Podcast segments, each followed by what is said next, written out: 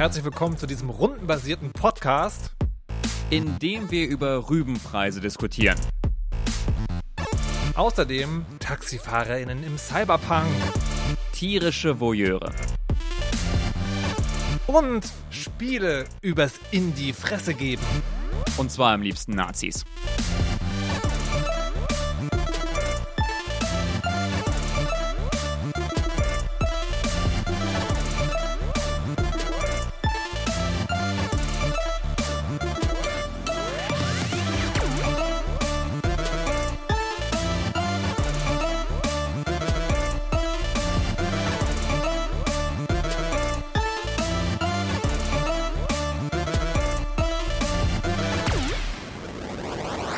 Hallo und herzlich willkommen Hallo. zu dem Podcast über diese Dinge, die wir gerade erwähnt haben und die die Welt zusammenhalten. Zumindest für mich, denn ich werde hier im Lockdown. Ah. Hallo Dennis. Hallo Markus. Ich merke, okay, du, du verlierst langsam, du verlierst langsam den Verstand. Ähm, langsam. Bei mir geht's im Moment. ja, bitte was? Bei mir geht's im Moment. Okay. Bei, nee, bei, bei, mir, bei mir ist gut. Ich habe ich hab, äh, heute, heute das Gefühl, ich habe heute einen Schritt dazu gemacht, ähm, äh, meine geistige Gesundheit wieder ein Stück weit zurückzugewinnen. Ja. Und zwar, indem ich für mich entschieden habe, eine lange Auszeit zu nehmen von diesem gottverdammten Animal Crossing. Was? Aber, ja, das macht mich gerade ganz, das hat mich ganz kirre gemacht. Aber warum? Ich wollte dich gerade fragen, ob wir nach der Aufnahme dieses Podcasts uns vielleicht noch zum Touch Trading. Nein! Du hast mich nicht mehr ausreden lassen, aber was hast du denn gegen Touch Trading? Ich weiß nicht, das klingt obszön. Was ist Touch Trading? Du weißt nicht, was Touch Trading ist? Dennis, du bist out of the loop. Ich bin sehr out of the loop. Also, ja, scheint so. Pass auf. Okay. An Animal Crossing ist ja dieses Ding, mhm. wo es darum geht, dass du, ähm, dass du Möbel sammelst, also Dinge, um deine Insel schöner zu machen, ja? Aha. Und das, du bist ja sozusagen zum großen Teil ist das entweder selber bauen und die passenden Zutaten sammeln. Und das andere ist, warten, dass das entweder in dem Laden auf der Insel oder in dem Shoppingportal in dem Spiel zufällig angeboten wird. Mhm. Zum Beispiel ähm, sowas wie Espressomaschinen, die es in vielen verschiedenen Farben gibt, die ich sammle. Mhm. So. Und manche Dinge davon sind auch teuer. So, und dann kann man natürlich, manche Leute haben Freunde oder Freundinnen, die sagen, hey, komm auf meine Insel, ich schenke dir das. Aber wie gesagt, manchmal ist es teuer. Was man dann auch machen kann, ist, man besucht sich gegenseitig. Und da ist also großes Vertrauen ähm, notwendig, aber dann ist der Besitzer des Gegenstands, um den es geht, nimmt diesen Gegenstand auf und legt ihn sozusagen auf den Boden, also nicht platzieren, sondern in Animal Crossing gibt es den Unterschied zwischen ein Gegenstand ist Teil des Mobiliars und sieht schön aus und er ist sozusagen ein Inventory-Item, was man aber auch auf den Boden legen kann. Und dann nimmt der andere das in sein Inventar auf. Und mhm. alles, was man im Inventar hatte, kann man in Zukunft über dieses Shopping-Portal im Spiel bestellen. Aha, okay. Ja, also man erweitert damit quasi seine, seine Shopping-Möglichkeiten. Man erweitert seine Shopping, was ja wiederum dieses schöne Kapitalismus-Ding okay. ist. Ja. Okay, ja, das, da, du bist einfach into deep. Das ist, das sind schon, das sind so Pro-Gamer-Moves, da bin ich, da bin ich gerade ganz weit Nein, nein, nein, nein, nein, nein, nein, nein, nein, nein, nein, Dennis. Der Pro-Gamer-Move war, dass ich mir in der letzten Woche eine App installiert habe, wo sich Menschen melden können, wenn sie geile Rübenpreise haben. Oh, und dann kann man sich da in eine Schlange einreihen um dann. Oh nein. aber, aber tatsächlich, also das ist, aber tatsächlich ist sozusagen erwächst, also ja. Ich will gleich noch von dir wissen, warum du nicht mehr Animal Crossing machst, aber ich finde, mhm. daraus erwachsen auch Gedanken, die dem, über das wir hier im Podcast manchmal sprechen, ähm, durchaus auch Tragweite verleihen oder inter äh, interessante Diskussionspunkte anwerfen, nämlich die gesellschaftliche Spiegelung, die in diesem Spiel stattfindet. Einerseits finde ich das total spannend, dass das Spiel auf eine kindliche, puppenstubenhafte Art und Weise klar macht, wie Kapitalismus funktioniert. Mhm. Weil du, dadurch, dass du dich durch, dieses, durch diesen Rübenhandel, dann kommst du dann doch zu sehr viel Geld. Und zwar sehr schnell. Ich finde, der Rübenhandel ist wirklich, ist wirklich fantastisch, ne? Weil, weil du hast ja, sorry, dass ich da irgendwie reingrätsche, aber ich muss da irgendwie auch drüber nachdenken. Es ist so perfide. Du hast ja, um Geld zu verdienen in dem Spiel quasi diese Möglichkeit, deine Arbeitszeit gegen Geld zu tauschen, indem du Unkraut jätest, Bäume fällst, indem du Tische bastelst und, und, und sie verkaufst und so, ne? Also quasi ein Handwerker oder Gärtner oder Handwerkerin, Gärtnerin bist. Äh, und und damit machst du, damit kannst du schon so ein bisschen Geld verdienen, um dann langsam dein Haus abzubezahlen, Tag für Tag und so weiter und so fort. Oder du machst einfach innerhalb einer Woche durch wildes Spekulieren und Netzwerk spielen lassen irgendwie zwei Mille in, in, in Rüben. Nee, das, das stimmt so auch nicht. Ja, also du hm. kommst, äh, du kommst mit dem, ich glaube, durch, durch Insel, Inselfarming oder Inselausbauen kommst du sozusagen so in den Hunderttausender-Bereich. Ja. Ähm, und dieses Rübending, das ist schon auch sozusagen spannend. Du kannst ja nur einmal die Woche Rüben kaufen und verkaufen. Und das Spannende daran ist, dass damit, du kannst es, also es reicht nicht eine Runde zu drehen. Ne, du musst schon diesen Grundstock schaffen und dann, ich glaube, man braucht mindestens drei Wochen, also selbst wenn man es sehr geschickt anstellt, mindestens drei Wochen, um sozusagen in diesen Millionenbereich zu kommen. Mhm. Ähm, und dann ist aber das Spannende, wenn du, wenn du dann in diesem Millionenbereich bist, dann ist es A, total einfach weiter, also noch mehr Geld zu machen, mhm. weil du kannst dann einfach dein Haus voller Rüben machen. Genau, ähm, ja. Und der Rübenraum habe ich auch. Und es ist, es ist dann auch total egal, wenn es mal schief geht, weil du hast einfach Millionen. Mhm. Und das ist ja in der, in der Welt auch so, ne? Also die, mhm. die, die Egalheit, mit der mächtige, reiche Menschen Geld ausgeben, ist halt genau dadurch formuliert oder motiviert, dass sie halt einfach zu viel davon haben. Ne? Also wenn wir über Milliardäre reden, dann kann man hier verstehen, wie sich das anfühlt. Und das ja. andere ist auch, der Teufel scheißt immer auf den größten Haufen, pflegte meine Großmutter zu sagen, wenn du erstmal Geld hast, ist es viel einfacher, noch mehr Geld zu haben und Dinge, also jemand in meinem Bekanntenkreis hat jetzt angefangen, Animal Crossing zu spielen. Mhm. Und ähm, äh, es gibt jetzt gerade so einen Glitch, wo man Gegenstände kopieren kann. Das geht besonders gut mit einem Katana.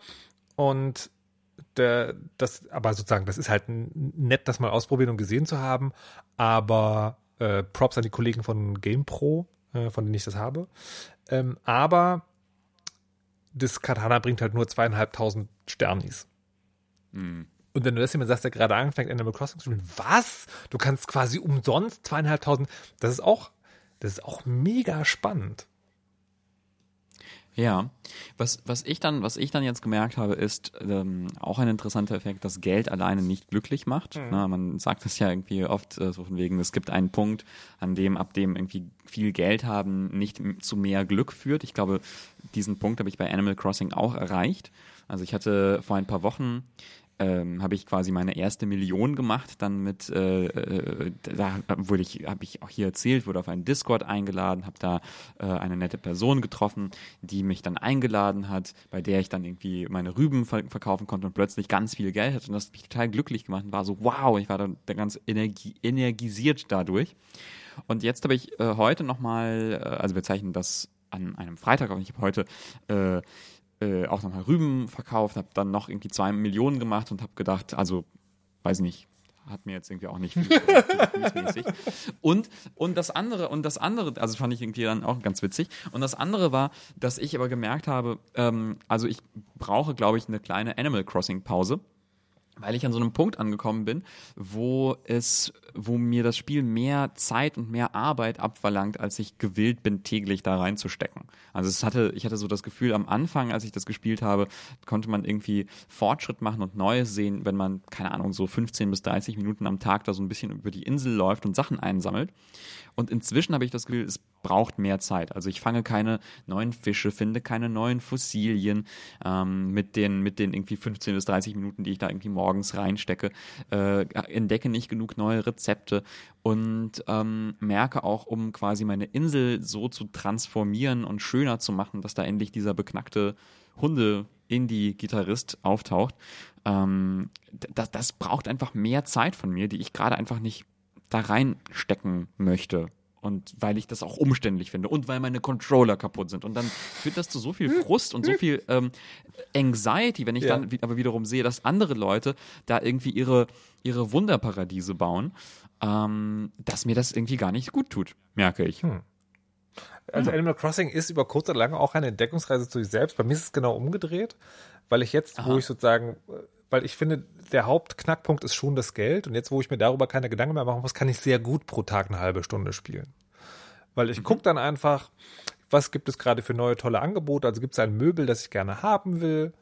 Ähm, ich notiere Rübenpreise, nicht weil ich es noch brauche, sondern einfach, weil ich das spannend finde, diese Statistik zu beobachten äh, und ja auch von den Seiten profitiert habe, die sich mit Rübenpreisen beschäftigen und denen jetzt Daten zuliefere, damit sie ihre Algorithmen verbessern können.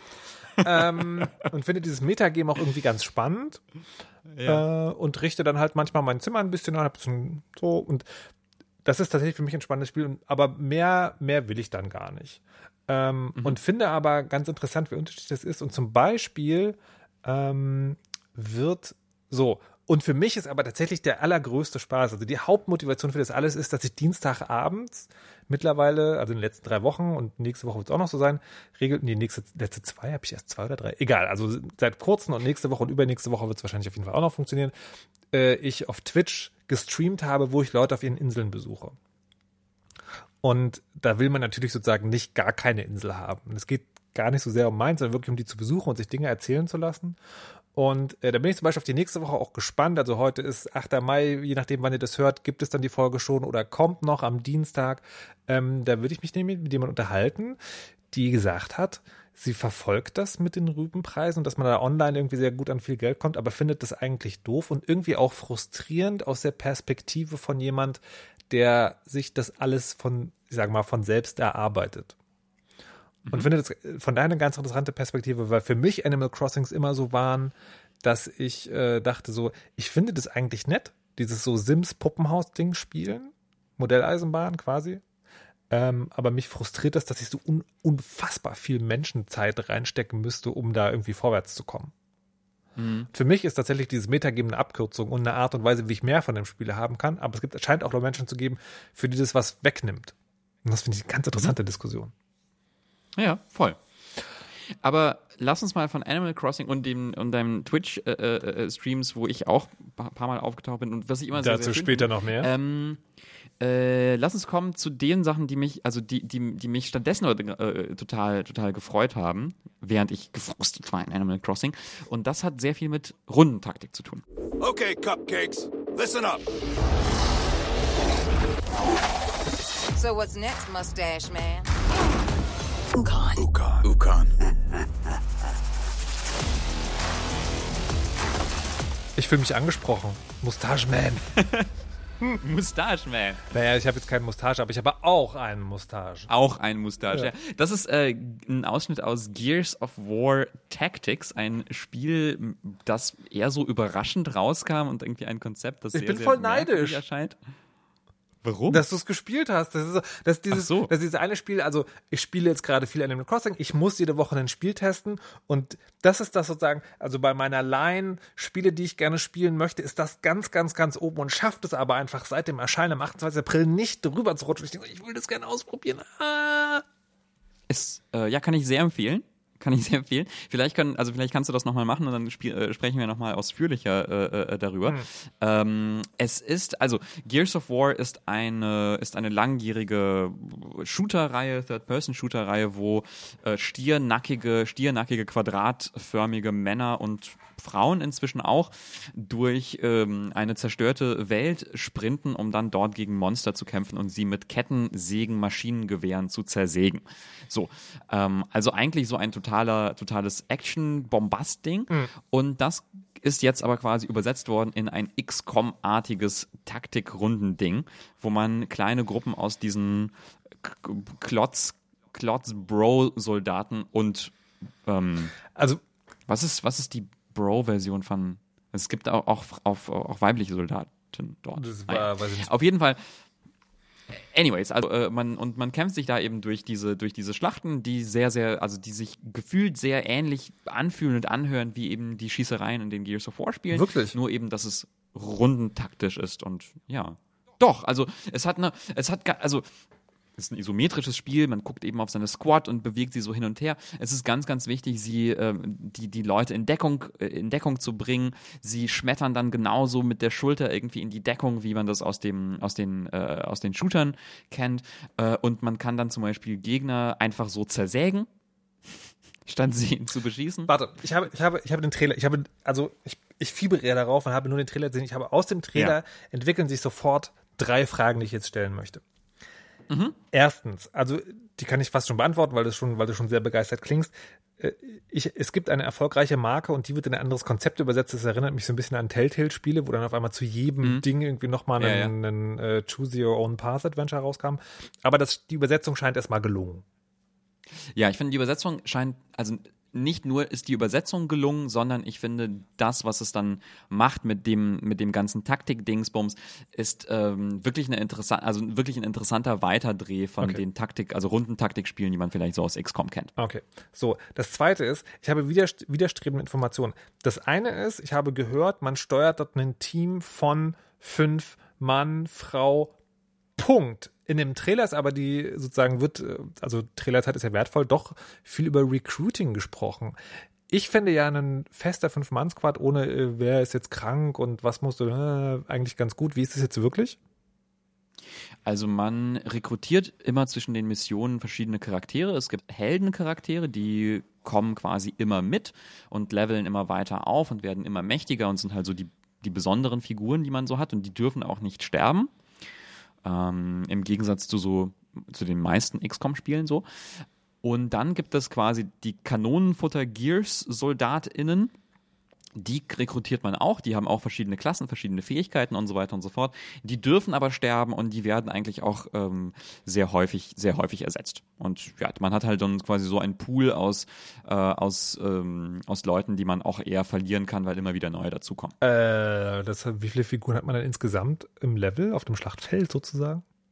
Also ich hatte immer vier Leute auf der auf dem Startfeld. Vielleicht kommen dann, äh, vielleicht gibt es später Mhm. noch welche, also äh, Missionen, wo mehr dazukommen. Aber so so viel habe ich jetzt halt nicht gespielt. Okay. Und dann gibt es noch die, in dem Trailer wird gesagt, also wenn man jemanden so in, in so einem Kettensägen irgendwas Execution-Style-Ding fertig macht, dann Gegner, Aha. dann kriegt man mehr Aktionspunkte dazu. Ist das ein nettes Extra oder ist es dann wirklich so eine, so wie heißt es, diese Goldberg-Machines, also ein Ballfeld, wo drauf, Ah, ja, ja. so dass man sozusagen in einem Zug durch das Ja. ganze Level metzelt, wenn man es nur besonders angestellt hat? Ja, genau, genau das ist es und das, das macht es irgendwie so spannend und das erfordert es eigentlich von dir sehr, sehr schnell im Spiel, was ich auch sehr, sehr schön fand, nämlich, dass du dich wirklich mit diesem System auseinandersetzt. Also ähm, äh, Gears of War Tactics macht was, macht was ganz Witziges und zwar, ähm, man kann quasi Gegner niederschießen, so dass sie down sind, also sie, sie liegen dann so auf dem Boden und röcheln vor sich hin und andere Gegner können ihnen dann aufhelfen. Genau das kann auch deinen Figuren passieren, dass man sie quasi wieder wiederbeleben kann. Und wenn du aber in diesen in diesem Moment einen, einen deiner Figuren rüberschickst und dem und diese äh, niedergeschlagenen Gegner exekutierst. Das ist dann mit so brutalen Animationen, die man Leute zersägt und ihnen den Kopf abhaut und so weiter und so fort, also Gears of War. Dann gibt das allen anderen Figuren in deinem Team eine weitere Aktion. Und das kannst du dann benutzen, um andere Aktionen zu machen, die noch mehr Aktionen geben. Also ich habe zum Beispiel eine, eine Figur, die kriegt eine Aktion, wenn man einen Gegner auf dem Bajonett aufspießt. So, dann, ne, dann kann man sich vorstellen, okay, der eine exekutiert dann den Gegner, der Bajonett-Mustache-Man bekommt eine Aktion, rennt mit dem Bajonett auf einen anderen Gegner zu, spießt ihn auf, bekommt dadurch eine weitere Aktion, exekutiert vielleicht noch einen anderen Gegner, das gibt allen anderen nochmal eine Aktion, die schießen dann nochmal wo drauf und so weiter und so fort. Und dann verkettet man das so zu total interessanten ähm, ja, to- total interessanten so, so Aktionen. Das macht- ist total schön. Das macht natürlich inhaltlich gar keinen Sinn, aber es finde ich, ist eine schöne Videospielumsetzung dieses Heldengedankens. Ne? Also warum überleben gerade die Charaktere, um die das Spiel sich dreht, diese Situation, wo alle anderen drin umkommen, finde ich interessant. Aber ja. Ja. wie gesagt, ich will es auch nochmal spielen, vielleicht können wir nochmal noch mal genauer drüber reden. Ähm, Jetzt ist ja ganz interessant, äh, rundenbasierte Strategie, da gibt es ja sozusagen den Klassiker, den du auch schon erwähnt hast, und der ist ja auch jetzt rausgekommen. ja, genau. Breach, breach, breach! Das hört sich genauso an, wenn ich das mal kurz sagen darf. Warte, Die Musik ist auch einfach nur eins zu eins. hab ich, ich habe nichts verwechselt. Das war jetzt schon XCOM Chimera. Das war XCOM 2 Chimera Squad. Okay. Das ist auch rausgekommen. Es ist ein Standalone, ähm, ein Standalone Expansion Ding, also quasi eine, ja, eine Erweiterung, die aber nicht das Hauptspiel braucht für XCOM 2.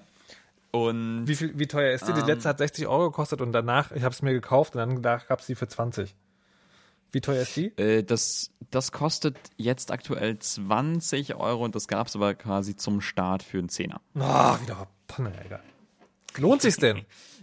Nein. Ja, okay, gut, ja. Alles richtig gemacht, Markus. Yes. So, und, zwar, und zwar Der Sound kommt eh zu Das selten vor. Ich wir- dachte, ihn, ich könnte den Das mal hat zum wir eine Weile benutzen. nicht mehr.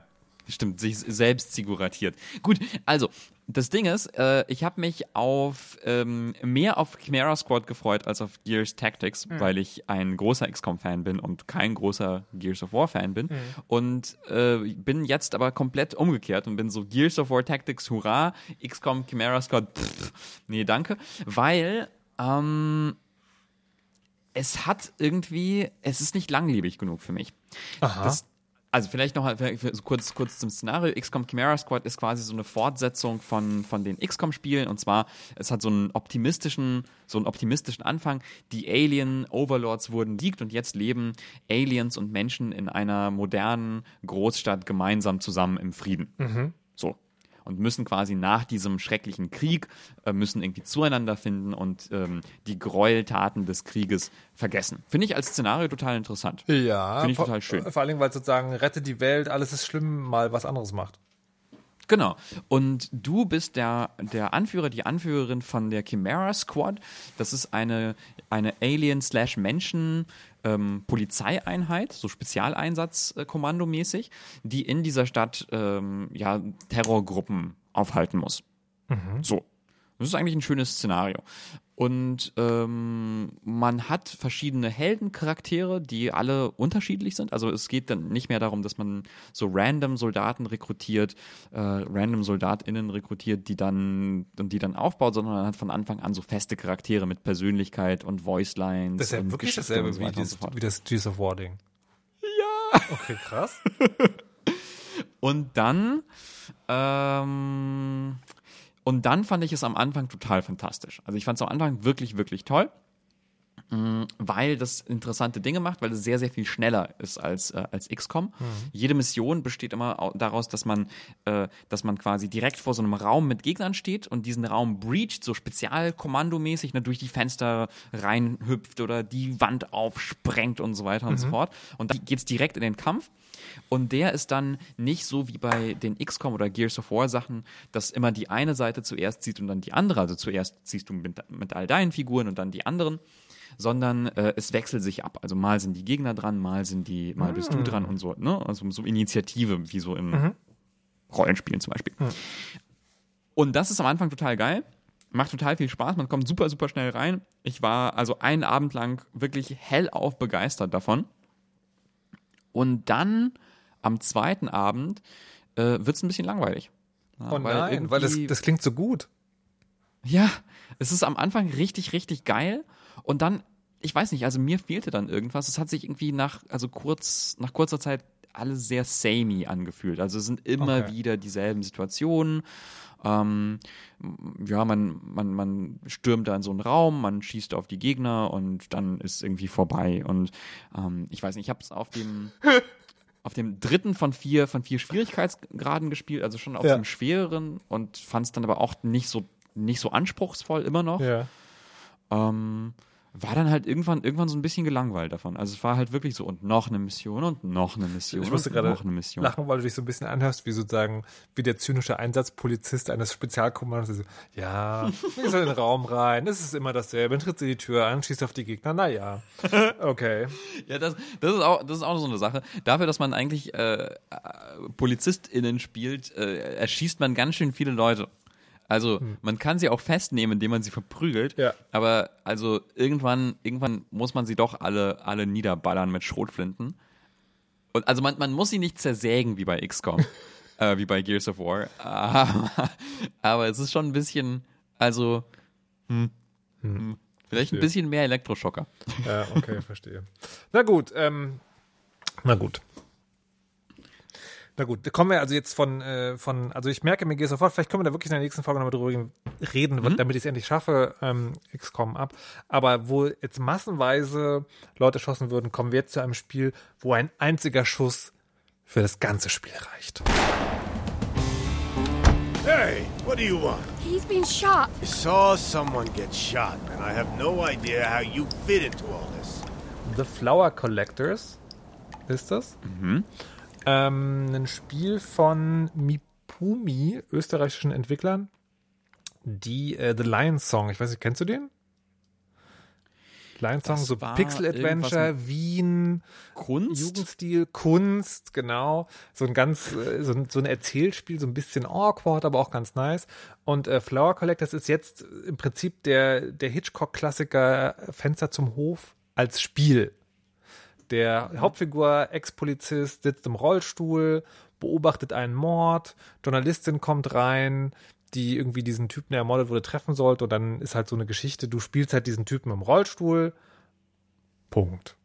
Und musst halt sagen, vom Balkon kannst du äh, das Gegenüber beobachten, das ist kein Hinterhof, sondern sozusagen ein ganzer Platz. So ein Bas spielt in Barcelona. Ähm, genau, und musst dann dadurch versuchen, dass du das beobachtest und diese Journalistin äh, per Funkgerät äh, ansprechen kannst und die dann so ein bisschen steuerst, ähm, sollst du halt den Mordfall lösen. Und das ist aber nicht wirklich ein, ein wie soll man das sagen? Also ein Detektivspiel, sondern es ist eher so eine Exploration Game, also so Firewatch-Style. Im Prinzip ist alles vorgegeben. Ähm, du kannst in manchen Dialogen ein bisschen was auswählen, aber im Prinzip ist es, das finde ich ganz interessant, ein Exploration Game, du bist aber in die, in die Wohnung gefesselt. Also du kannst Ja. immer in der Wohnung rumrollen. Ja. Eine Sache ver- vergessen. Der Polizist ist ein Hase. Das sind alles, genau, das sind alles so Anthrop, wie heißt das, anthropomorphizierte Tiere? Nee, der ist kein Ja. Hase. Ist der ein Hase? Das ist kein Hase. Ich dachte, der ist ein Bärwiesel, irgendwas? Ein Bärwiesel. Genau, das also ist kein Tier, irg- Markus. irgend so, ein- nein, ich meine im Sinne von Bär, Wiesel, irgendein ein Raubtierartiges Ding.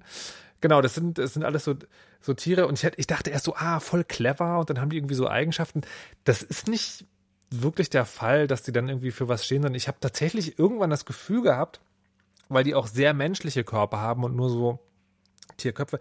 Ich hatte irgendwann das Gefühl, dass, dass ich dachte, dass, also das ist nicht inhaltlich, das ist, also ich spekuliere jetzt wirklich hart, aber ich hatte irgendwann wirklich das Gefühl, das haben die MacherInnen nicht gemacht, weil das inhaltlich irgendeine besondere Wanders hat, sondern eher, weil man macht es so. Es gibt ja, ähm, wie heißt das?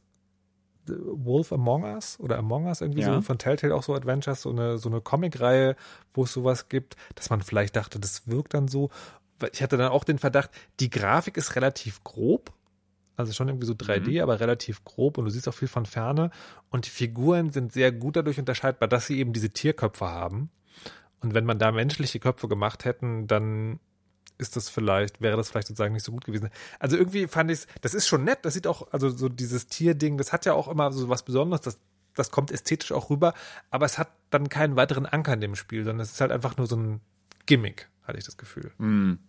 Ja, oder, oder quasi, wie du, wie du meinst, quasi so für die Silu Silhouetten, weil man beobachtet Mhm. ja, die Leute durchs, durchs Fern. Ich habe es ich hab's, äh, ich hab's ganz kurz angespielt ähm, und äh, also wirklich so eine, keine Ahnung, 15 Minuten. Mhm. Also es äh, besteht dieses Spiel daraus, dass du, ähm, dass du durch deine Wohnung äh, rollst und dann auf den Balkon gehst und dann guckst du mit dem Fernglas auf Dinge. Genau.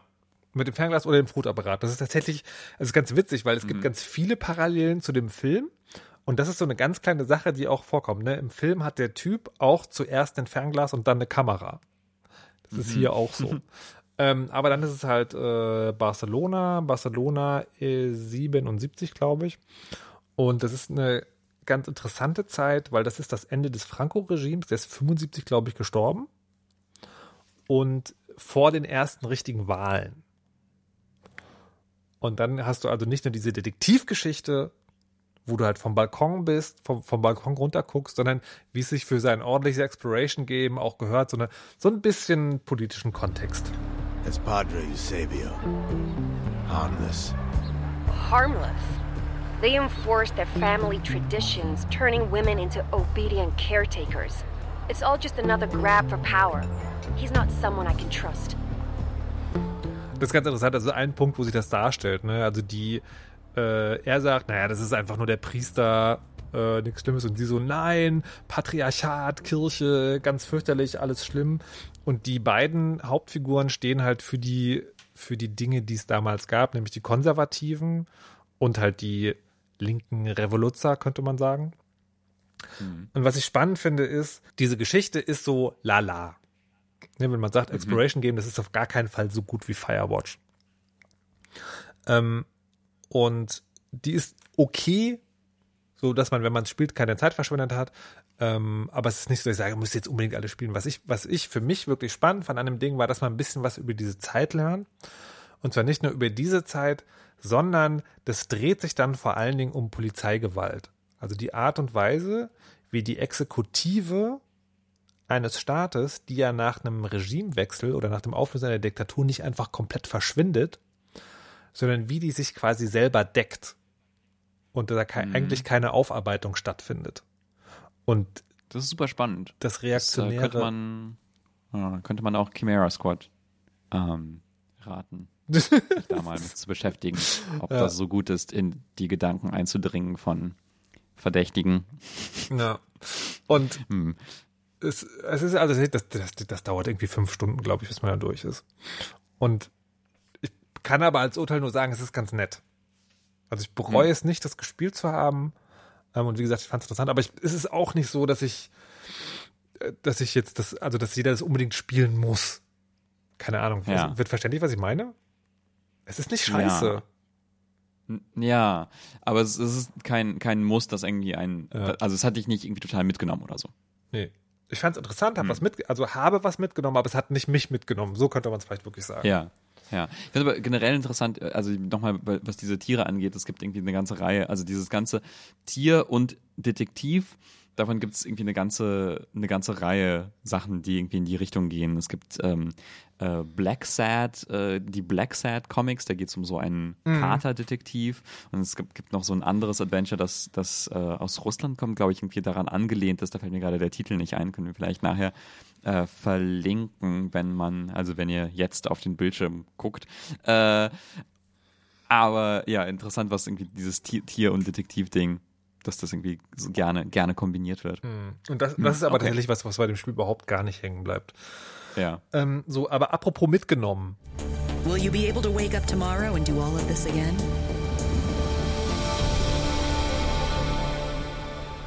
Es ist heute auch so ein bisschen die Sendung Spiele, die ich gerne spielen wollen würde, die ich aber nicht gespielt habe, die aber dafür Dennis gespielt habe. Unter anderem Cloudpunk. Ja, weil du nämlich zu viel Zeit in, äh, in Animal Crossing ver verbringst. Ich sage dir, mach dich Nein. frei. Nimm dir, nimm dir eine kleine, mach einen kleinen Urlaub von der Urlaubsinsel. Okay, äh, zum Beispiel, zum Beispiel in einer dystopischen, dystopischen, dunklen, neongetünchten Cyberpunk-Stadt. Schon wieder, könnte man sagen, weil wir haben in der letzten Folge haben wir gesprochen über Industries of Titan, ein äh, Spiel darüber, wie man eine neongetränkte ähm, Cyberpunk-Stadt aufbaut in einer Voxel-Optik. Und hier ist äh, Cloudpunk ein Spiel, in dem man mit einem Taxi oder einem Lieferwagen durch so eine Voxel äh, fährt, fliegt. Ja. Also äh, Cloudpunk ist im Prinzip so diese Szene aus Blade Runner oder aus ähm, Das fünfte Element, wo die ProtagonistInnen des Films durch diese, ähm, durch diese Straßen, diese gigantischen Straßenschluchten mit ihren Schwebeautos äh, fliegen. So, das ist das Spiel. Okay. Aber das, Ja. ab- das und das, schon dieser eine Satz beschreibt sozusagen sehr gut den Zwiespalt, den ich, den ich damit habe, den ich jetzt noch nicht auflösen konnte, weil ich es noch nicht gespielt habe, nämlich. Ich habe das Spiel, ich folge dem Entwickler aus Gründen, an die ich mich nicht mehr erinnern kann. Und habe also sehr früh GIFs gesehen, ähm, wo halt diese, ne, also Voxel-Grafik finde ich gut, Cyberpunk finde ich gut, Autofahren finde ich gut. Ähm, nicht im Umweltsinne, sondern in Computerspielen.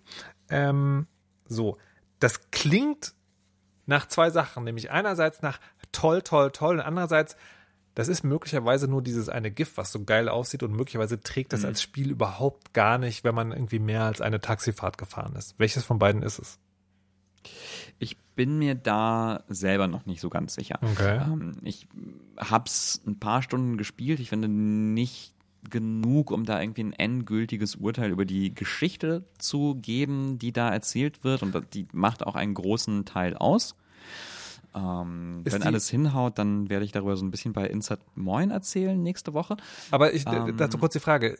Das, mhm. Ich habe es so verstanden, das ist ein prozedural generiertes Spiel. Ist das da wirklich eine Geschichte, die erzählt wird, oder ist es sozusagen, sind das so Bausteine, die man sich erschließen kann? Nee, das ist eine, das ist eine feste Geschichte, die da Okay. erzählt wird. Also du bist, du bist eine, eine, eine Figur, Rania, äh, und du bist eine, ja, eine Fahrerin in der, in dieser riesigen, riesigen Cyberpunk-Stadt und du fährst, fliegst durch diese ähm, Stadt als Kurierfahrerin und bringst Gegenstände von A nach B und gerätst dann in irgendwelche Verschwörungen und sowas. Manchmal musst du Entscheidungen treffen, zum Beispiel bringst du das Paket mit der, äh, dass das so komisch vor sich hin tickt und wo niemand sagen möchte, was da drin ist, bringst du das wirklich rüber zu dem Menschen, zu dem du das bringen musst, oder entsorgst du das, weil du glaubst zu verstehen, was ein Paket ist, was ominös vor sich hin tickt in deinem Auto. Ähm, also solche Sachen. Und dann gibt es eben so Dialoge mit verschiedenen, äh, mit verschiedenen Charakteren. Ähm, aber letztendlich ist das Spiel wirklich so, du, du fliegst, du fliegst von A nach B durch diese sehr, sehr große Stadt und du hörst dir Dialoge an und dann fliegst du wieder zurück und hin und her und hin und her. Und manchmal steigst du aus. Das ist erstaunlich erstmal, weil ich nicht gedacht hätte, dass das geht, aber manchmal steigst du aus, es gibt so Parkplätze und dann läufst du so ein bisschen durch die Straßen, das ist alles relativ simpel und redest dann auf dem Boden mit den, äh, mit den Figuren. Kannst da so ein paar Sachen aufsammeln, ein paar irgendwie Collectibles kaufen. Ähm, und ich fand das, also ich bin mir wirklich nicht sicher, was ich davon halten soll, weil das Ding ist, ähm, ich fand das als Erfahrung total geil erstmal. Dieses dieses Cyberpunkige durch diese Straßenschluchten fahren, weil das ist ja wirklich etwas, was man, also von, also ich zumindest irgendwie so geträumt habe, seitdem ich ähm, ja so Filme wie das fünfte Element äh, ge- gesehen habe oder äh, oder den äh, Comic Incal gelesen habe, der irgendwie auch die Inspiration ist auch für für solche Szenen. Ähm, und das fühlt sich irgendwie total toll an, erstmal durch diese, durch diese Straßen zu fliegen. Und dann nach einer Weile ist das vielleicht so ein bisschen wie bei Chimera Squad, bist so, ja, okay, jetzt habe ich's, jetzt, okay, jetzt weiß ich, wie das ist und jetzt geht's einfach immer noch weiter. Mm, Und da bin ich mir einfach noch nicht sicher, ob mich die, ob mich die Story, also bisher hat mich die Story einfach noch nicht so gepackt da. Ja. Ich bin, ich bin mir Du, wirklich nicht sicher. du Ich scheinst auch generell so ein bisschen der, unter Videogames-Fatigue zu leiden. Nee, nicht bei Gears of War Tactics, wo man Leute zersägen kann. Das, das klingt, also wenn jetzt Manfred Spitzer durch die Tür kommen würde ähm, und fragen würde so, warum, wa- was motiviert Sie nach langer Zeit noch an Videospielen, wo Sie nichts Neues mehr? Leute zersägen. Okay, Dennis. Okay. Nee, ich glaube nicht, also nicht unbedingt Leute zersägen, sondern das, wofür das Leute zersägen steht, nämlich also in, interessante Entscheidungen treffen. Ja, also ich glaube, daran, daran mangelt es mir gerade so ein bisschen. Und bei Gears of War Tactics ist es wirklich so, ah, das ist richtig, richtig spannend und knifflig, sich da irgendwie Sachen zu überlegen und wie, wie löse ich das Level und ich, ich scheitere da auch mehrfach. Und ähm, viele andere Spiele also versuchen eher so eine Erfahrung zu, zu ermöglichen, so eine Erfahrungswelt einzunehmen und das reicht mir gerade einfach nicht. Hm. Ja. Ja. Interessant, dass du das sagst. Sehr interessant, Aha. dass du das sagst. Also wirklich.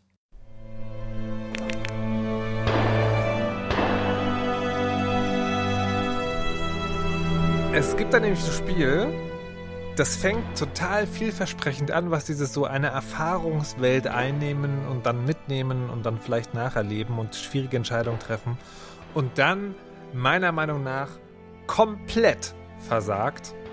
Und das ist Help Will Come Tomorrow. Ähm, Help Will Come Tomorrow kommt von, ich glaube, sind das auch polnische Entwickler, wird, äh, wird verlegt bei Klabata. Das ist so ein aufstrebendes äh, Publisher-Ding aus dem CD Projekt-Umfeld im weitesten Sinne. Und ist so eins von diesen Dingern, die ich mittlerweile als, also fast schon als, fast schon als Trend wahrnehme. Und zwar es hat einen politischen Aufhänger. Es gab jetzt relativ viele Spiele zum Zweiten Weltkrieg ähm, und ist dann aber prozedural generiert rundenbasiert. Was passiert? Äh, 1917, Sibirien, ein Zug entgleist. Das ist, das ist so zwischen, zwischen Frühjahrsrevolution und Oktoberrevolution. Also Zar ist schon gestürzt, die Bolschewiken sind noch nicht an der Macht. Ähm, und in diesem Zug sitzen natürlich verschiedene Leute. Die russischen Adligen und auch die Bolschewiken und Leute, die nicht so genau wissen. Und davon stranden vier halt da in der sibirischen, ich weiß nicht, im sibirischen Wald. Also sind das immer die fest, also Nee, fest nee, nee. vier oder Auch- ist das so random? Das sind random Charaktere. Aha. Äh, dann sitzen die am Anfang auf so einer Lichtung und dann hat diese Lichtung halt irgendwie fünf Dinge, wo du Sachen aufbauen kannst, also eine Werkbank, einen, einen Schutz, einen Zaun, äh, eine Feuerstelle und einen Medizinplatz irgendwie. Und dann hast du noch so eine andere Landkarte, wo du sozusagen in so Hexfeldern die Gegend erkunden kannst, um Rohstoffe einzusammeln. Und dann ist es so, dann wird dann wird schon kompliziert. Also die Charaktere sind irgendwie Aristokrat, Revoluzer oder neutral. Die haben irgendwie, ich glaube, bis zu fünf verschiedene Charaktereigenschaften, die bestimmte Dinge einfacher machen. Also zum Beispiel gibt es einen, der kriegt irgendwie, dem, dem tut es gut, das, dieselbe Aufgabe immer wieder zu machen. Äh, oder eine andere, die, wenn sie was baut, ähm, kann sie, hat sie die Chance, Rohstoffe zurückzubekommen. Und dann hast du so einen Tag, wo du diese, also diese typische Dinge machst, du musst halt Entscheidungen treffen, wer macht was, du hast eine verschiedene Energie, die haben Hunger, denen ist kalt und so weiter. Also die, die, mein leicht genervter Tonfall, wie ich dieses alles aufzähle, das ist auch tatsächlich so, das ist alles sehr viel.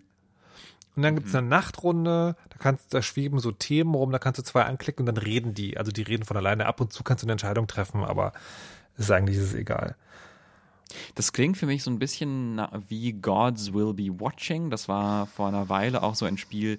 Da geht es darum, dass so verschiedene Charaktere in so schreckliche Situationen geraten und dann muss man quasi rundenweise entscheiden, wie es weitergeht. Also äh, am Anfang, keine Ahnung, Expedition gestrandet, Lagerfeuer, jagen gehen, ähm, Moral hochhalten oder so. Ja. Oder, Ja, das Ahnung. ist, ja. das kenne ich tatsächlich nicht. Das, das klingt tatsächlich sehr ähnlich.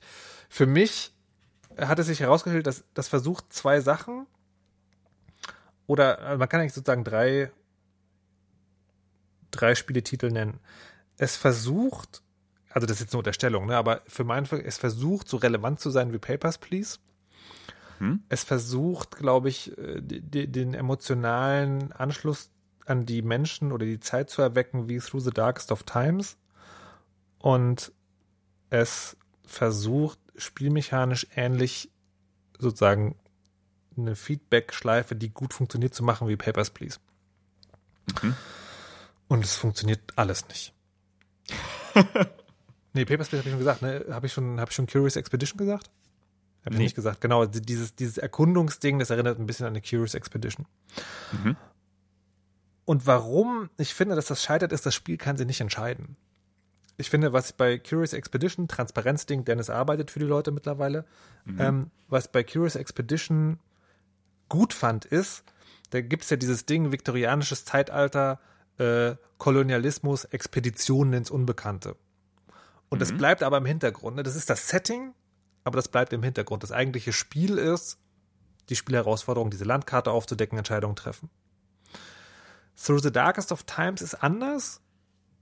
Das erzählt vor allen Dingen die Geschichte und hat da, da so eine Spielmechanik, die, die das sozusagen unterstützt. Ähm, und irgendwie da ist das beides nicht so. Die Spielmechanik ist so verworren, dass man so denkt, ich habe jetzt verloren, aber ich weiß nicht so genau warum. Bei Through the Darkest of Times wusste ich dann genau, okay, es gibt diesen, diesen, diesen, diese Zusammenhänge, die ich nicht geblickt hatte, aber jetzt weiß ich, in der nächsten Runde würde ich das verstehen. Und die Geschichte nimmt sehr viel Platz ein. Ja, also in diese, diese Nachtrunden, da dreht, das dreht sich nur um die Charaktere, aber die sind halt total beliebig. Die sind ja zufällig ausgewürfelt. Und es ist egal eigentlich. Also das heißt, die Charaktere, es ist nicht nur ein Pool aus Charakter, also aus unterschiedlichen Charakteren, die zusammenkommen, sondern äh, die Charaktere sind tatsächlich zufällig so, so quasi ähm, der Aristokrat ist dann Ja, äh, die- hat äh, ist dann unter also ist dann ein zufällig zusammengewürfelter Na, die, Aristokrat. also das wird schon sozusagen, also vom Grafikstil, es wird schon sozusagen eine, eine endliche Anzahl geben, aber so wie ich es verstanden habe, ist das wirklich relativ beliebig. Und ich frage mich jetzt zu sagen, bin ich vielleicht enttäuschter von dem Spiel, weil ich so hohe Erwartungen davon habe und es ist Quatsch, äh, Erwartungen zu haben, habe aber dann erschlossen, also es wird sicherlich eine Zielgruppe geben, wer diese Art von Spiel mag, prozedural generiert, immer wieder neu äh, und die Dialoge gut und schnell wegklicken kann, der wird davon schon Spaß haben. Aber letztlich, und das glaube ich ist eine pauschalere Kritik, finde ich, ist das Genre jetzt ein bisschen ausgelutscht. Ne, diese so politisch-gesellschaftliche Aussage mit prozedural generierter immer wieder Widerspielbarkeit. Ich finde, an der Stelle hätten die MacherInnen ganz klar eine Entscheidung treffen müssen. Wir erzählen entweder diese Geschichte, ne, also vier Charaktere treffen sich in einer politisch aufregenden Zeit in einem Mikrokosmos und müssen nicht nur überlegen, sondern auch noch ihre politischen Differenzen beilegen oder eben nicht. Und die dann wirklich erzählen. Oder man sagt, also Survival, ähm, und die haben auch eine politische Einstellung, aber das ist sozusagen, das ist nur, nur als Wert wichtig, wie gut können die zusammenarbeiten und man kann sich das dann irgendwie denken. Ja, zum Beispiel irgendwie der, der Aristokrat äh, kann nicht gut mit Genau. dem Bolschewiken oder Das, sowas. ne? das, das ist auch tatsächlich so, aber es ist halt noch mehr. Also ich bin, ich bin irgendwie, und ich, ich habe auch das Gefühl, das Spiel ist, das ist auch nicht wirklich super schlecht, aber vielleicht ist es so ein bisschen Uncanny Valley. Es, es ist so kurz davor, richtig gut zu sein, dass es aber umso nerviger ist, dass es das nicht ist. Vielleicht kann man es so erklären. Ja, aber ich gehe ich geh da auch mit mit diesem, ähm, es, es fühlt sich so unfair an, irgendwie das, das vorzuwerfen, so von wegen jetzt, äh, das, das ist irgendwie mehr gewollt als so ge gekonnt, dann irgendwie so ein politisches, ähm, politisches Spiel zu machen oder irgendwie auch so ein Papers, Please zu machen. Aber ja, es ist einfach, es ist einfach sehr, sehr schwierig, so sowas zu machen, was, ähm, was da funktioniert. Also Papers, Please ist da in, also ich finde ich in gewisser Weise einzigartig, weil es, ähm, also wer es, wer es jetzt nicht kennen sollte, ein Spiel, in dem man einen Passkontrolleur spielt, der in einen Regierungsumsturz gerät und schreckliche Entscheidungen treffen muss und so. Ähm, aber finde, Papers, Please ist so interessant, weil es ja quasi eine, eine Geschichte erzählt, aber qu- quasi dich, ähm, dir dann eine, eine sehr, sehr spezielle Rolle in dieser Geschichte gibt und du diese Geschichte irgendwie miterlebst. Ähm, und die Erfahrung, also ich glaube, die Erfahrung, Papers, Please zu spielen, ähm, oder die Art von Geschichte, die man erlebt, ist ja eigentlich sehr, sehr ähnlich, nämlich, dass man irgendwie zerrieben wird als, als kleiner, als kleiner Angestellter zwischen ähm, Menschlichkeit und, und, äh, äh, und Bürokratie und Re Regeln und äh, also Regeln und Menschlichkeit so ein bisschen da, da, irgendwie zerrieben wird.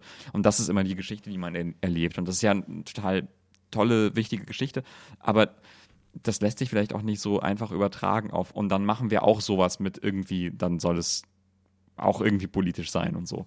Ja, das hätte man, Das, also, das reicht nicht. Es braucht irgendwie eine ganz, ganz tolle, tolle Idee. ne, ich glaube, ja, ich, vielleicht muss man es, wenn man es macht, muss man es dann halt genauso machen einfach und nicht sozusagen so überfrachten. Das kam mir ein bisschen vor. Naja, also ich bin unsicher. Also ich, ich will es jemandem empfehlen wollen, aber falls es jemand gespielt hat, würde mich tatsächlich interessieren, was ihr davon haltet. Also das fände ich wirklich tatsächlich mal sehr interessant. So. Ähm, ja, dann können wir uns jetzt eigentlich in die Fresse geben, oder? Ja.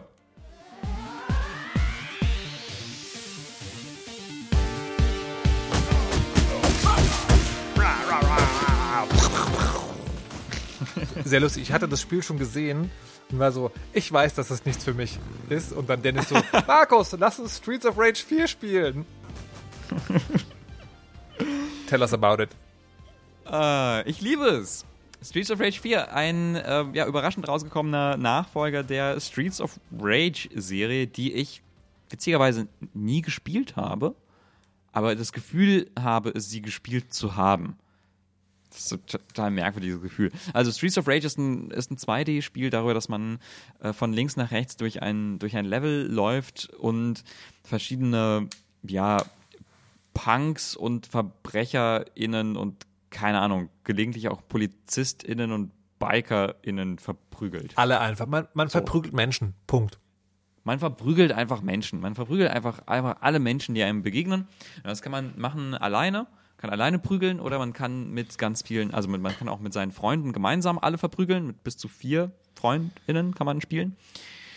Und ähm, ja, also da ist einfach auch, also es ist einfach nicht besonders viel dran. So. Man geht durch, durch diese Level und man prügelt vor sich hin. Die Steuerung ist denkbar simpel. Es gibt da jetzt irgendwie keine komplizierten Schlagkombinationen wie bei sowas wie Street Fighter oder sowas, sondern es gibt eigentlich ja, zwei Angriffstasten und die kombiniert man mit so ein paar Bewegungstasten und das war's. Und ich hatte so viel Spaß daran. Ich fand das so gut. Also der- wir haben das gemeinsam gespielt, Ja. weil wir, weil man das äh, nämlich, äh, also ich hatte das äh, über Steam und äh, Steam hat eine witzige Funktion. Ähm, man kann nämlich, wenn man so ein Local Co-op-Spiel besitzt, kann man seine FreundInnen einfach dazu einladen, ohne dass die es besitzen müssen. Sie brauchen Ja, dann nur so eine dicke. Internetleitung. Äh, das heißt, man schickt wirklich eine Einladung raus und dann klickt man, dann wird es gestreamt. Also einfach das ganze Spiel. Und äh, das ist ganz witzig, weil wir haben es zusammengespielt. Kann man, das kann man auch sehen äh, auf dem Twitch-Kanal, den wir am Anfang der Sendung schon mal erwähnt haben. Ähm, angespielt. Das hatte so seine Schwierigkeiten. Äh, genau, n- der witzige Punkt ist, man, also ja, es hatte erstmal seine Schwierigkeiten, ähm, das überhaupt in den Stream zu kriegen und dann auch irgendwie das zu steuern und so. Und das Witzige ist, ich weiß nicht ganz genau, lag es daran, dass wir es gleichzeitig streamen wollten? Bin ich eh zu schlecht und deswegen zu langsam? Oder hatte der Stream doch so viel Input-Lag, dass ich immer verloren habe? Man weiß es nicht so genau. Ja, ich, was, was ich total faszinierend fand, du, du hast gemeint, du findest, dass die Steuerung nicht so responsiv ist und Ja. irgendwie nicht, dass das Feedback nicht so gut ist. Und ich hatte ein, eine ganz gegensätzliche Erfahrung, nämlich, Mensch, ist das Feedback gut und responsiv und toll. Macht, macht es, Mann, macht es Spaß, Leuten in die Fresse zu geben. Ich muss es tatsächlich nochmal äh, lokal probieren, was kein Problem wird, weil ich ja den äh, Xbox Game Pass habe. Also Xbox, Xbox Game Pass PC, Klammer auf, Beta, Klammer zu, ähm, wo das auch drin ist. Äh, und das werde ich auch nochmal mach, noch mal machen. Aber ich hatte so das, also mein, ähm, meine, es gibt ja für Jump'n'Runs ist ja sozusagen für die Präzision der Steuerung Super Meat Boy äh, un, ungeschlagen oder ich habe noch, nicht- noch nichts anderes gehört, seitdem das rausgekommen ist. Und es, für mich ist das, was so Action, Prügel, Slasher-Dinge angeht, Dead Cells. Also die, die, die, die, die Verbindung zwischen dem Knopfdruck und der Befriedigung dessen, was auf dem Bildschirm passiert, ist bei Dead Cells so gut. Das ist sozusagen mein Lackmus, nee, mein Litmus-Test, mein die, das ist der Gipfel sozusagen gerade und da, das ist sehr weit davon entfernt. Im Stream. Ja. Wie, wie gesagt, vielleicht ist es lokal anders. Äh, we'll keep you posted. Ja, ich weiß nicht. Also ich kann mir schon vorstellen, dass Dead Cells da, da nochmal eine Ecke witziger ist, was das angeht, mit den verschiedenen Waffen und so weiter und so fort. Das hat schon, das- hat schon was. Auch wenn ich das, auch wenn das so ein Spiel ist, wo ich, wo ich zum Beispiel gar nicht reingekommen bin. Ja. Ähm, Vielleicht ist es auch ein. also, ja. also ich weiß nicht, ich fand's, ich fand's toll. Äh, Und ähm, ich weiß nicht, es war so eine schöne, also es ist einfach ein schön gemachtes, schön gemachter Brawler, der irgendwie, also etwas einfängt, was ich, also, hm. ich habe niemals ein Streets of Rage gespielt, aber ich Ja. habe so viele Spiele gespielt, die so ähnlich waren.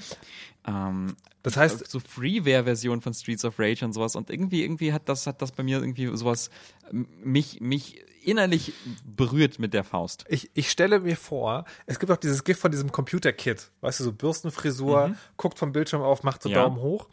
Und ich stelle Ja, mir ja. vor, das ist das Gefühl, das du hast und verbalisiert bedeutet es, du fühlst dich sehr zufrieden und denkst, das ist der Grund, warum ich schon immer Streets of Rage gespielt habe. Obwohl Ja, genau. Ja, okay. Naja, genau. Sehr gut. Ja, ja, also äh, ähm, ja, die, die Geschichte, die erzählt wird, total, totaler Trash, totaler, totaler Blödsinn, Mumpitz, die Charaktere, die dort rumlaufen, wilde Karikaturen, Frag, Äh, fragwürdig, die- wenn man das Frauenbild anschaut. Also fragwürdiges sind alle, fra sind alle fragwürdig, aber in der Richtung ist es ja, hm, naja. Ja, ja, Mensch, es ist, ja, puh. Und, ähm, äh, ich, aber ich fand die Musik geil. Die Musik ist, ist äh, äh, zum Teil gemacht von Leuten, die, ähm, die an Hotline Miami beteiligt waren. Scattle zum Beispiel.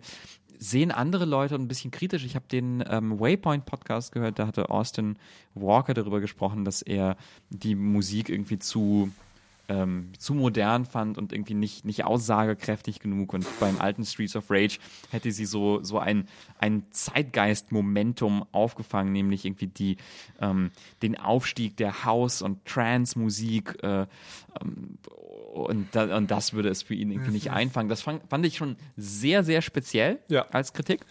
Klingt auch ein bisschen nach Und früher, ich war alles fand- besser. klingt auch ein bisschen nach früher war alles besser.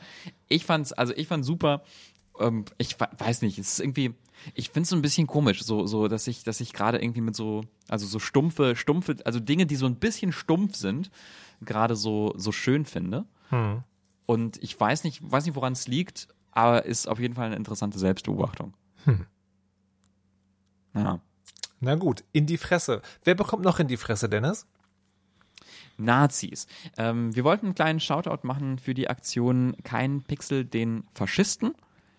Das ist so eine Aktion, die möchte aufmerksam machen auf, äh, auf Rechtsextremismus in Gaming-Kreisen und quasi als Ansprechpartner dienen, ähm, um darüber zu informieren, was damit äh, gemeint ist, was da los ist und was man dagegen machen kann. Und äh, unter anderem ist die äh, An Amadeo Antonio Stiftung dran beteiligt ähm, und viele geschätzte KollegInnen, also zum Beispiel auch die äh, Freunde von Insert Moin oder auch äh, Rainer Siegel, also Videogame Tourism.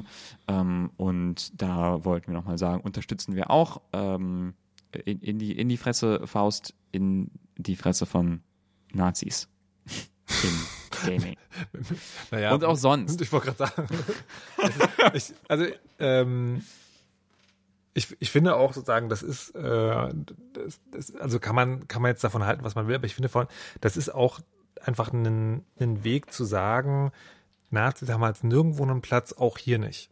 Ne, Das ist sozusagen, Ja. das ist, das ist keine, ich, ich vermute, das ist keine Institutionalisierung oder kein Banner, das die Welt retten wird, aber es ist halt der Zeitpunkt, wo man sagt, die haben nirgendwo Platz und hier haben sie auch keinen Platz und dieses kein Pixel, also kein Fußbreit, das sollte halt auch im Gaming gelten und das heißt halt genau das. Nicht mehr und nicht weniger, aber ist halt nicht unwichtig. Genau. Deswegen äh, wollten wir sagen, unterstützen wir, finden wir gut und könnt ihr euch auch anschauen, verlinken wir alles in den Shownotes und auf der Webseite. So sieht's aus. Dann war's das schon, oder? Dann war's das schon, ja. Ähm, Markus, ich möchte ähm, zurück zu meinen Kettensägen. Ähm, Aber was ist und mit dem wer weiß vielleicht, Trading? Nein, okay. Ich höre schon auf. Ja, ja. So. Vielleicht machen wir, also, also, vielleicht machen wir auch dieses Touch Trading, ja. Ich, Ja. ich, ich möchte, also ich, ich habe da, ich habe mal diesen gigantischen Millionen Schatz jetzt in meinem Animal Crossing ähm, Dennis, wir können es auch einfach so machen. Du gibst mir einfach deine Millionen. Ja, ich wusste, ich wusste, dass das, dass das kommt und dass dann, dass dann Leute, dass dann Leute ankommen und sagen, gib mir doch deine, wenn du das, wenn du dann nicht mehr Ja. kommst, dann gib mir, gib mir doch deine Ja. Million, wenn du sie nicht brauchst. Ja. Und ich, dazu sage ich, nein,